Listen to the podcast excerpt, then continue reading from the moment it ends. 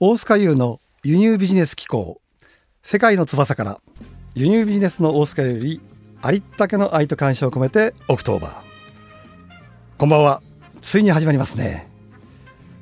この番組はあなたのビジネスステージをもうワンランクアップさせる輸入ビジネスの極意やまだ日本では未知の最新の海外のビジネス情報を世界に通用するマインドを持った各界の巨人を招き独自の切り口でお送りする番組です。さあ今日はですね初回なのでお前は誰だというふうに思われている方も多いと思うんですね。ですから簡単に自己紹介をさせていただきます。私はあの大須賀優と申します。そして輸入ビジネスアドバイザー。輸入ビジネスアドバイザー聞き慣れないですよね。どんな仕事をされてるんですか？ってよく聞かれるんですね。これから輸入ビジネスを始めたい。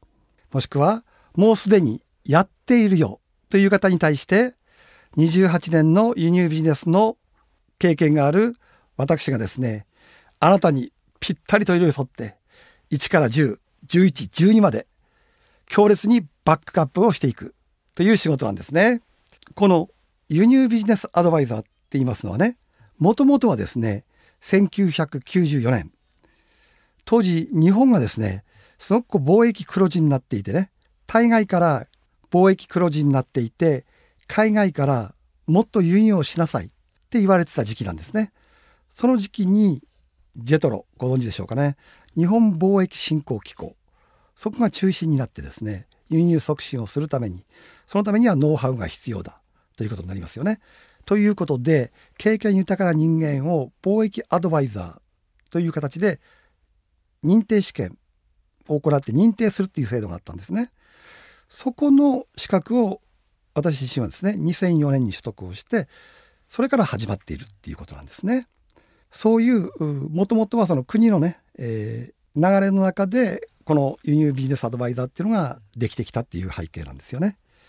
で今はですね現在はこれを私は株式会社インポートプレナーっていう会社の中で今現在行っているんですけどもまず最初に皆さんにお話したいのはねなぜ輸入ビジネスなのかそしてこういうことは何のためにやっているのかなぜ広めていきたいのかということからまずお話をしていきたいと思うんですね。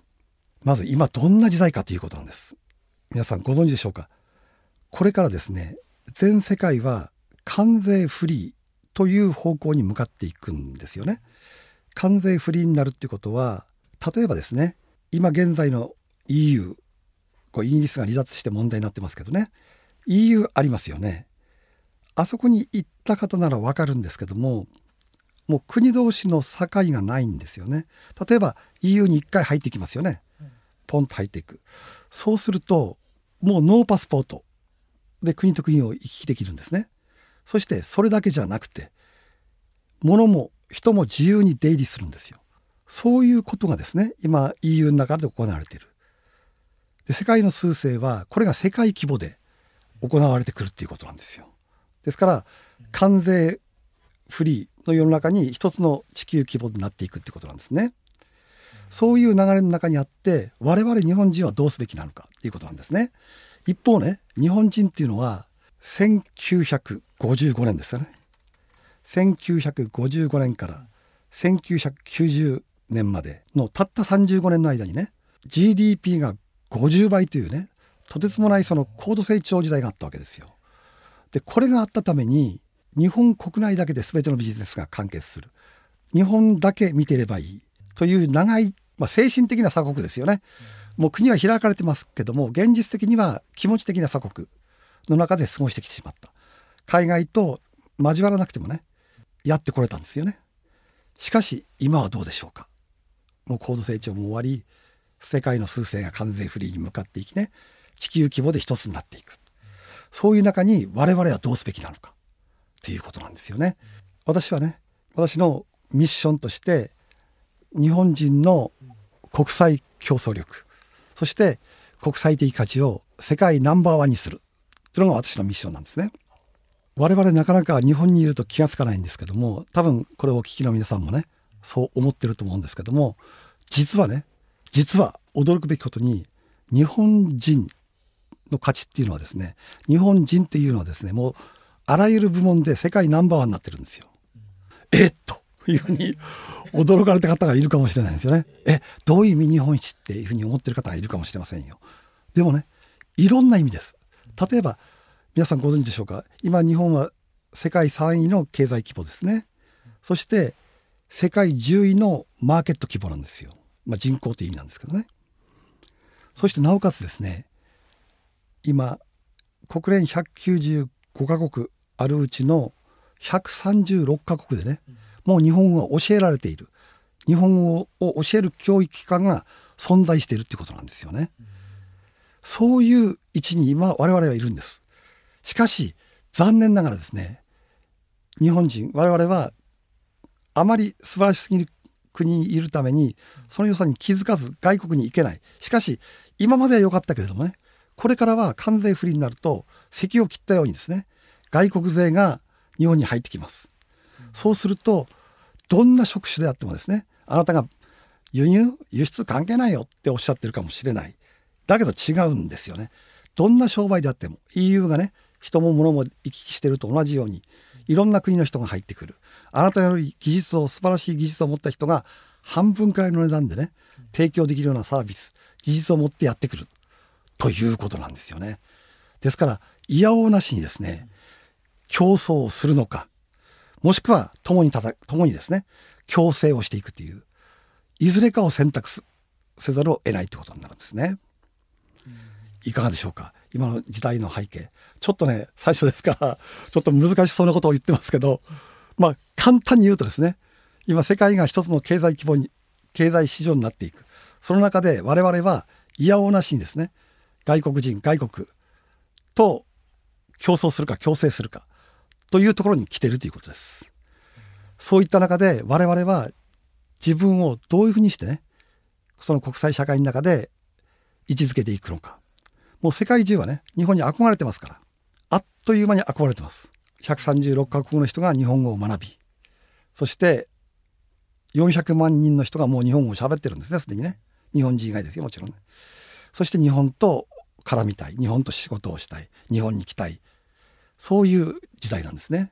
ですから我々はね向こうから攻められる前にこちらから出ていこうっていうのが私のスタンスなんですよね。それについてはいろいろ例えば輸入輸出の技術がわからないノウハウがわからないっていうこともあるでしょう。でも安心してください。私大塚優がいますからそこはね私がきっちりとフォローします。そして私でもやっていけるの我々日本人でも世界に通用するの？こんな素朴な疑問をねお持ちの方もいるでしょう。これも安心してください。今ほど言いましたように日本人もすでに世界一です。圧倒的に世界一です。自信を持っていけるんですね。日本人だメイドインジャパンだ人間がねというだけでもうちやほやされます。尊敬されます。敬意を持って接してもらえるんですね。これをまず認識して。ですからね私は日本人の国際競争力を国際的価値を世界一にするって言ってますけどもうこれをお聞きの皆さんすでになっています。ね。ですからそれを認知してもう使うということだけなんですね。いかがですか？こういう話を聞くと少し身近に感じられたんじゃないでしょうかね。でもそうは言ってもね輸入ビジネスっていうとなんかこう商社がやるイメージ。すごくこうハードルの高いイメージがありますよね。じゃあ本当にハードルの高いものなのか。皆さんが大体思われることっていうのはね大体4つくらいに集約されると私は思うんですね。当ててみましょうか。例えば1つ目外国語の問題ですね。僕は私は英語が話せないから国際的には無理だというものですね。で2つ目手続きがなんか難しそうだわ。難しそうだよ。輸入輸出に関わる手続きが難しそうだなって思われている方もいいるでしょう。そして3つ目ですね。3つ目はですね私は個人だしもしくはこんな小さい会社だしもしくは個人事業主だしそんな私でも相手にしてもらえるの？海外のメーカーにって意味ですね。相手にしてもらえるの？ということですね。これが3つ目なんですよ。そして4つ目。4つ目はですね多額の資本多額の資金がないと始められないんじゃないかというふうに思われている方も多いと思うんですね。私は28年間ですね自分で実業として輸入ビジネスをやってきた。そして2004年にジェトロの貿易アドバイザーになった。それからいろんな人の相談を受けるようになったんですね。そして気づいたんですよ。あみんなが迷うところもしくは間違うところ疑問に思うところって同じなんだなっていうことに気がついたんですね。それが今言った4つに集約されるんですよこれからこのラジオを通じてですねこれが本当なのかということも含めて皆さんにいろんなお話をしていきたいと思うんですね。さあ今日は初回ということで私の考え方もしくはミッションそして皆さんが思うであるあらう疑問等々に焦点を当ててお話をしています。後半ではですねじゃあ実際にその輸入ビジネスなんで皆さんがやらなければならないのか。そしてそれをやればどういう未来が開けるのか。どういう未来が実現するのか。どういう夢が実現していくのか。ということなんかをですね具体的なお話をしていきたいと思います。さあそれではですねじゃあ輸入ビジネス。お前の言いたいことはよく分かったという感じもするでしょうが実際ねじゃあなぜ輸入ビジネスをやらなければならないのか。なぜね、えー、輸入ビジネスがそんなに素晴らしいのかっていうようなお話をですねうちのクライアントさんですとかそういった方々の例を交えながらね話していきたいと思うんですよ。その前にですねまず皆さんにお尋ねしたいことがあるんですね。皆さんは定価制度ってありますよね。定価制度。ものには小売価格っていうのついてますよね。定価っていうのが。この定価というものは日本にしかないというのはご存知でしたか？多分皆さんこのラジオの前でうーんってこう首振ってるのが見えるような気がするんですけど知らないですよね。わっとこう驚いた感じありませんか？この定価制度ってねこれ日本にしかないんですよ。私は大学の時にね大学側の強い要望によって5年行ったんですね。おかげさまでですね卒業旅行2回行くことができたんですよ。大学4年の時にヨーロッパに40日間そして大学5年の時にね40日間アメリカに行ったんですよ。そして、まあ、80日間ですよね。で歩ってるうちにあることに気がついたんですよね。何かというと全く同じものなのに例えば店が並んでるじゃないですか3軒とか4軒とかね。そうするとその3軒4軒並んでる店で全く同じねものがあるところで100円110円130円とか売ってるわけですよ。隣ですよ隣並んでる店なんですよ。で私は非常に不思議に思った。で多分これお店の人がね知らないんだろうと思ってねその一番高く売ってるお店に行って教えてあげたんですよ。おばちゃんおばちゃんこれねあの隣の店で100円で売ってるよって。でおばちゃんとか130円だよねってこれやばくない？って言ったんですよ。そしたらねしびれましたね。そうですよって知っていますという話なんですね。えっと驚きましたね。え知っている？これ高いって言われないですかって。違うんだと。これは隣の店は100円かもしれない。しかし我々は130円でこれを販売している。そこには我々の例えば思いであったりね。我々の営業方針であったりお客様に対する例えば何て言うんですかね。そういう思いとかそういうものを含めた価格で販売してるんだ。だからこれに賛同する納得するものしか買わない。それでいいんだって言ったんですよね。これは衝撃的でしたね。ものっていうのは一物一家でね価格っていうのはあるもんだと思ってましたから。っていうのはその日本の定価制度になりすぎてたんですよね。ですから物っていうのはみんな同じ決まった値段で売られてると思った。しかし海外に行ったらそうではなかった。結果として物にはね定価というものが海外ではないんだっていうのがはっきり分かったんですね。そして先ほど言ったように学校を卒業してからメーカーに入ったんですね。でメーカーに入って、えー、ルートセールスというセールスマンをやったんですけどもその中で気づきましたよ。やっぱりメーカーですからメーカーが定価を決めてね卸価格を決めてお店に売るわけですよ。そうするとお店はその値段でしか売れないんですよね。これはおかしくないですか？これあっちゃならない暴挙だと思いませんか？メーカーがものを作った人間がね価格を決めていく。こんなことはね世界的に見れば絶対にあっちゃいけないことなんですよ。その時私は気がつきました。もうここの世界にいたんではね自分の成長もしくは自分がやる仕事ではないなっていうふうに思ったんですね。それからこの輸入ビジネスっていうのに入っていくんですよね。ですからそういった経緯からしてこの輸入ビジネスなぜあなたが輸入ビジネスをしなければならないのかなぜする必要があるのか時代背景についてはいいですよね。先ほど関税不利になっていくってことを言いました。それと同時に2つ目の理由として圧倒的にですね粗利益率が高い。というのが一つの特徴になってるんですよね。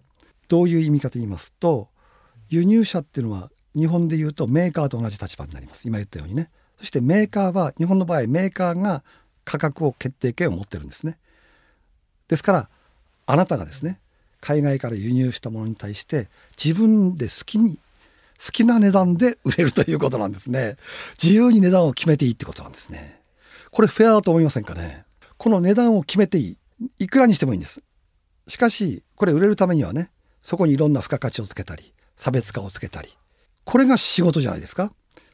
人と違う差別化を作ったりねメリットを提供するそのために勉強する学習する学ぶということが必要になってくるわけですよね。もしも全てが全てね同じ価格で売るのであればあなたは何のために勉強するんでしょうか？何のためにスキルを磨くんでしょうか？うんですから実力の発揮できない社会に日本がなってしまってたんですね。それはもう何度も言います。高度成長がありましたから平均的にね平均的なみんな同じ力を持てばいいっていう時代でしたからね。むしろ個性とか飛び抜ける必要はなかったわけですよね。普通でよかったんです。しかしこれからは違います。これからは個人の力が要求される世界との戦いになってくるわけですね。そこにおいて自分自身で仕組みを作る価格決定権を持てるというビジネス。これが非常に魅力的だということが一つの理由なんですよね。そういった関係でいろんな方が私のねクライアントさんにはいます。例えば最も多いのは会社の経営者の方ですよね。やはり今言ったように定価制度の中で利幅が30%とか35%なんていう世界に生きてますからね儲からないわけですよ結局はね。こう定価制度の中で商売をしていくこれがどのぐらいその企業のね利益を圧迫しているか。現にですね日本の企業の70.3%が赤字というね事実があるわけですよね。それをやっぱ打破したい。そのためには新規事業新しいビジネスでね会社を立ち上げていきたい。ということで会社の経営者の方。例えば私のセミナーに来た時には1億5,000万の売り上げだった。それが新しい輸入ビジネスのねノウハウを加えることによって半年で4億9,000万の売り上げに伸ばしたというね。そういう実例ですとか。例えば個人事業主女性の方ですけどもエステシャンの方が1年で上場企業をですね自分の手足のごとく販売部隊としてね手足のごとく使って毎年ビューティーショーっていうね展示会があるんですけどそこに7年連続出展をし今は押しも押されるね女性起業家として活躍されている姿なんかを見るとですね本当に素晴らしいなというふうに思うんですね。ですからあなたもですねもしも仕事をしていくのであればやっぱ楽しくやっていく必要があると思うんですね。講師もこう言っています。楽しいことを仕事にしなさい。楽しいことを仕事にすればあなたは一生働かなくても済むようになる。ということなんですね。一日のうちの半分くらいを仕事に費やすわけですからそういったものを自分の仕事にできたら幸せな人生だとは思いませんでしょうか。さあいかがでしたでしょうか。時間というものはですね時として残酷なものです。いよいよ初回が終わりに近づいてきました。今日の放送はいかがでしたでしょうか。何らかのヒントになりましたでしょうかね。何らかの気づきになりましたでしょうかね。あなたのビジネスのアイディアもしくはワンランク上げるヒントを受け取っていただけたら嬉しく思います。次回の放送は11月16日水曜日6時からです。次回はですね出版に興味のある方これ必聴ですね。大物の編集者をお招きしてあなたの本はどうしたら出版できるのか。これ私もそうなんですよ。私も会津若松というところに住んでいてね自分の本を出したいっていう願望はあったけどもどうしたら本が出るのかわからなかった。それがねある一人の出版社の編集者と出会って本が出てそしてこういった活動に拍車がかかったっていう経験を持ってるんですね。あなたの本はどうしたら出版できるのかということについて詳しくお話をお伺いします。さあお時間です。輸入ビジネスアドバイザーの大塚優よりありったけの愛と感謝を込めて。それではまた次回お会いしましょう。さようなら。